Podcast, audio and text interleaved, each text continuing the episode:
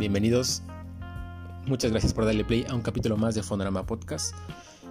Hoy en día la música es verdad que atraviesa por un momento muy, muy vivo en el sentido de que cada día aparecen más y más proyectos que gracias a SoundCloud, YouTube, Spotify aparecen artistas emergentes que muchas veces revitalizan el panorama musical y son muy interesantes, se sienten como descubrimientos que le dan vida a nuestras playlists, al panorama en general.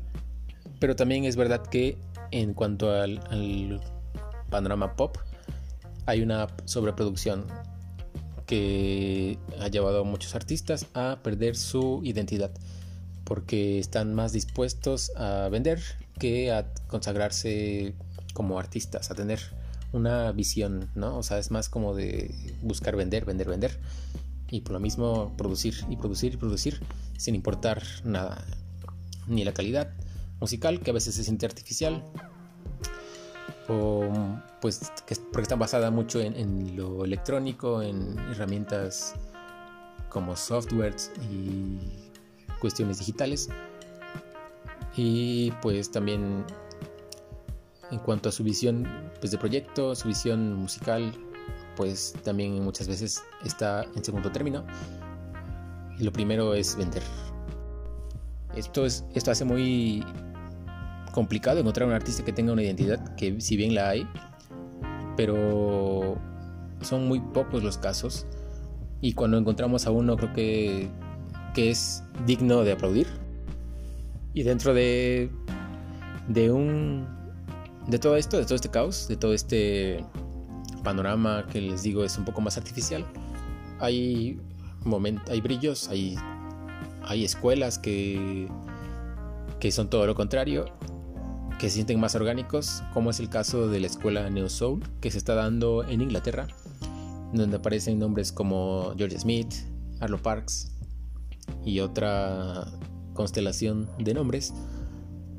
Y allí aparecen también un grupo que me parece muy interesante, o sea, este, además de que el Neo Soul creo que es como de las cosas más orgánicas que se están haciendo hoy en día y que sus artistas realmente tienen una visión pues dentro de, esto, de todo este panorama, de todo este mini universo, digámosle, encontramos a una banda que en lo personal me ha, cautivado y me ha gustado mucho lo que han hecho. Tiene 7 años en activo y me refiero a Jungle, que justo hoy que estoy grabando esto, que es 13 de agosto de 2021, sacaron su tercer disco, que es Loving in Stereo que de inicio habría que mencionar que su sonido no cambia mucho, pero que se siente más consagrado, que pues está retocado, mejor adornado y en general me parece que es una producción mucho más elaborada y mejor aterrizada en cuanto a la visión que han venido presentando Josh Lloyd Watson y Tom McFarlane, que son los líderes de este grupo musical. Que más que un grupo es un colectivo y no solamente un colectivo de músicos, también un colectivo de bailarines, de coreógrafos y de artistas visuales. Y esto es otra cosa que hace muy interesante a Jungle porque son muchos nombres los que aparecen y que rodean a este proyecto y todos en pro de el mismo, ¿no? O sea, eso creo que también es como muy interesante, que se está dando en Inglaterra mucho también. Y hay algo que, que me parece interesante porque lo leí hace no mucho y que me gustaría abordarlo más adelante porque hasta ahora no tengo una documentación del todo, pero estoy trabajando en ello. Pero me acuerdo mucho que, pues por el año de 2019, 2018, que estaba la cuestión del Brexit, de esto de separar al Reino Unido de la Unión Europea, encontré un artículo por ahí que, quizá Inglaterra iba a vivir un momento social que iba a, a, decantar, a concluir en una nueva ola musical interesante. Y creo que se está cumpliendo. En ese artículo mencionaba incluso que iba a haber una nueva ola del punk, que también está apareciendo en algunos casos de Inglaterra. Pero me llama mucho la atención, pues esto, ¿no? Que esa, digamos, pues teoría o profecía se está cumpliendo. Y pues es verdad, o sea, el, arte está influido directamente de lo político y social. Y mientras en, estas, en esos rubros, Inglaterra, el Reino Unido en general se está pues separando, se, se independizó y está buscando tener un mayor protagonismo para sus propios intereses. Eh, ahí mismo están apareciendo grupos que buscan no resaltar individualmente, sino colectivamente. Entonces eso me llama mucho la atención, me parece muy interesante y les digo, creo que lo, me seguiré documentando y lo abordaré más adelante porque creo que además esto sigue en desarrollo, así que seguramente irán apareciendo más artistas que, que buscan no resaltar ni individualmente ni por sus rostros ni por por las redes sociales o alguna otra cuestión, sino más bien mantener un perfil bajo y que sean conocidos por su música. Es el caso de Jungle. Como les digo, Watson y McFarland son los, los líderes. Ellos prácticamente solo aparecen en las entrevistas y obviamente en las presentaciones en vivo. Pero en cuanto a, a la promoción de su trabajo discográfico, de algún sencillo, está toda esta otra parte que es pues de coreógrafos y de bailarines y de directores que hay que decirlo también Josh Lloyd Watson también está inmiscuido en esto de la grabación de sus videoclips. Y en cuanto a coreografía, encontramos a Nathaniel Williams, Sissy Noma y a bailarines como Che Jones y Mitty Linturi, que ha ganado protagonismo a partir de la canción de Casio, de Jungle. O sea, desde el último del disco anterior empezó a trabajar con ellos y poco a poco ha ido siendo como la protagonista en las historias que se desarrollan en los clips, en los videoclips. Y es digamos como el rostro visible que tenemos todos de Jungle. Pero les digo, o sea, todo, me, me parece interesante todo este colectivo artístico que, que inmiscuye Jungle, que representa Jungle. Y bueno, volviendo al tema del disco, en una entrevista para Rolling Stone, eh, eh, Lloyd Watson y McFarlane comentaron que estas son las canciones más jungle que han hecho y que en comparación a las anteriores, a los primeros dos discos, que estos, estos últimos, los primeros discos, resultaban ser más pequeños e introvertidos, ¿no? Y es verdad, o sea, creo que creo que los primeros discos tenían muchos, o sea, tenían mucho potencial, demostraban el potencial musical que ellos tenían pero de repente sí tenía una otra canción que de repente no era, no, era mala, porque no, no son malos para nada, pero que sí un poco representaba un lado más tranquilo, más menos enérgico, más introvertido, como ellos le mencionan, de Jungkook, y que en este último disco, pues es un disco mucho más festivo, mucho más enérgico. Y pues es, verdad, o sea, creo que, bueno, y también es, interesante y es importante de, de saber que para ellos esta es la visión de Jungle, o sea, creo que Jungle es esto, este último disco, y eso es, es muy bueno saberlo como público, pero también es habla del, trabajo que, que, es este Loving in Stereo que representa pues ya la consagración del sonido y que ellos se sienten más cómodos, que se sienten más a gusto con lo que resultó. Es un disco con un estilo bien definido, si bien ellos tienen un, estilo bastante definido, ¿no? O sea, Jungle creo que, que como les, digo, les dije al principio un poco, está bien cimentado, está marcado, bien delineado lo que ellos quieren explorar, pero que se siente mucho más aterrizado en este disco, está más consagrado, tiene neo soul, rhythm and blues, funk, que son las bases principales de su sonido y con ya aparecen unos atisbos de pop y de rock. Incluso, y me atrevería a decir que, su vibra es como muy de los finales de los 60s, de los 70s, salvo una canción que es Bonnie Hill, que me recordó a los 80s, incluso con este saxofón del final.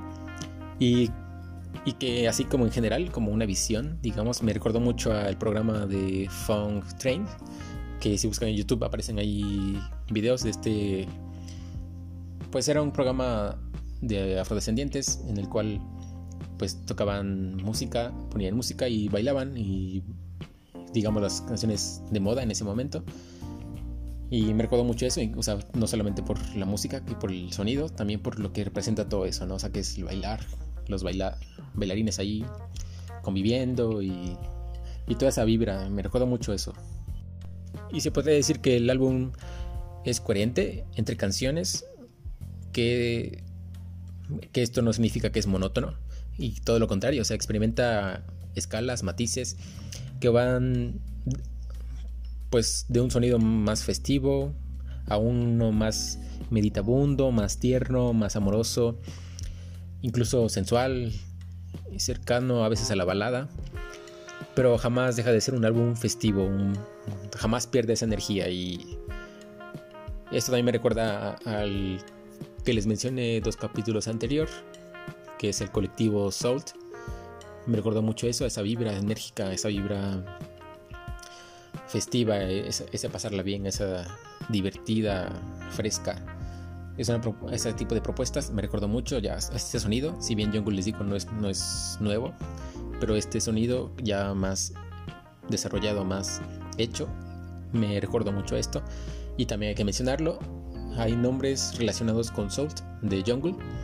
Por ahí se habla del productor de, de este, de, este, de esta banda que trabajó también con Salt. Y pues como les digo, Soul también es un, colectivo que no se sabe mucho de ellos, entonces no es, es posible que tal vez alguno de ellos también esté trabajando ahí y quizás se siente esa cercanía musical que podría delatarlos un poco, pero bueno, o sea, creo que ahí se siente esa, esa vibra.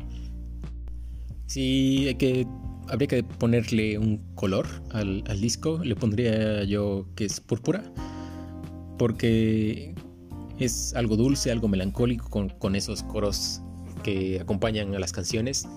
Esos coros que son a veces medio falsetes, pero pues suaves, tiernos, ¿no? Me recuerda, me relaciono con esto. También es amoroso, pero fuerte, contundente y despampanante, ¿no? Por eso pienso en el color púrpura. También el color terracota por la presencia de bongoes, esa presencia rocosa que está allí y, esa cuestión rítmica, ¿no? Entonces me hizo mucho pensar en esos dos colores. La promoción del disco empezó con Keep Moving, que pues fue el primer sencillo. Y creo que realmente define al disco, ¿no? O sea, creo que el mantente de movimiento, o sea, es como muy festivo, muy de bailar. Y toda la canción es prácticamente bailar, o sea, de verdad. Pues se agradece mucho también que pues para estos días en los que pues ocurre muy poco, ¿no? O que se sienten como días muy monótonos, aparezcan propuestas musicales que alienten, que alimenten estos días, que nutran ese espíritu de fiesta y ellos lo hacen muy bien. O sea, Keep Moving es, es un, buen primer sencillo porque representa lo que es el disco en general, lo que es el proyecto en general. Y pues les digo, es, tiene sonido rhythm and blues, funk, soul, pop, rock. Es un álbum pues colorido, en ritmos y ellos mismos también mencionan que se atrevieron a experimentar cosas nuevas y que por lo mismo sienten que llegaron a un, al punto que querían llegar, o sea que se atrevieron a experimentar, ¿no? Y que consagraron cosas, ¿no? Que, que tenían ahí. Incluso por allí leí que tenían cerca de 400 bits y mezclas y todo. Entonces, cuando las conjuntaron, pues fueron ahí armando las maquetas y maquilaron todo esto y, y el resultado es muy bueno creo que logran algo con mucha contundencia y con y una producción increíble, o sea, de verdad. Algo que también hay que aplaudir es que ellos siguen siendo de esta estirpe instrumental, que como también les mencioné al principio, pues hoy en día la música es más artificial a veces por toda esta facilidad que te da las herramientas pues electrónicas y digitales y de computadora pero ellos se mantienen en esta línea y eso es también algo muy interesante, muy muy lindo, muy pues especial. Y pues obviamente también tiene mucho que ver pues con el, el sonido que experimente, con el sonido que ellos buscan en sus discos. Pero en los otros trabajos, en los primeros dos, sí habían incluido por allí algún elemento electrónico, sintetizadores, y en este no, o sea, en este obviamente sí se apoyaron de herramientas de este tipo, pero se siente absolutamente orgánico, absolutamente instrumental. Y haber logrado todo esto, consagrar toda esta energía, consagrar todo este proyecto así, creo que es de aplaudir. Ojalá de verdad se atrevan o se animen a escuchar lo que es Jungle, no solamente este último disco, todo lo que representa el proyecto en, su material discográfico y también a ver lo que han hecho en sus videoclips. Y pues más allá de Casey, que es como el single más destacado de ellos, más recordado, más querido por muchos, me atrevo a decir que Jungle es vida.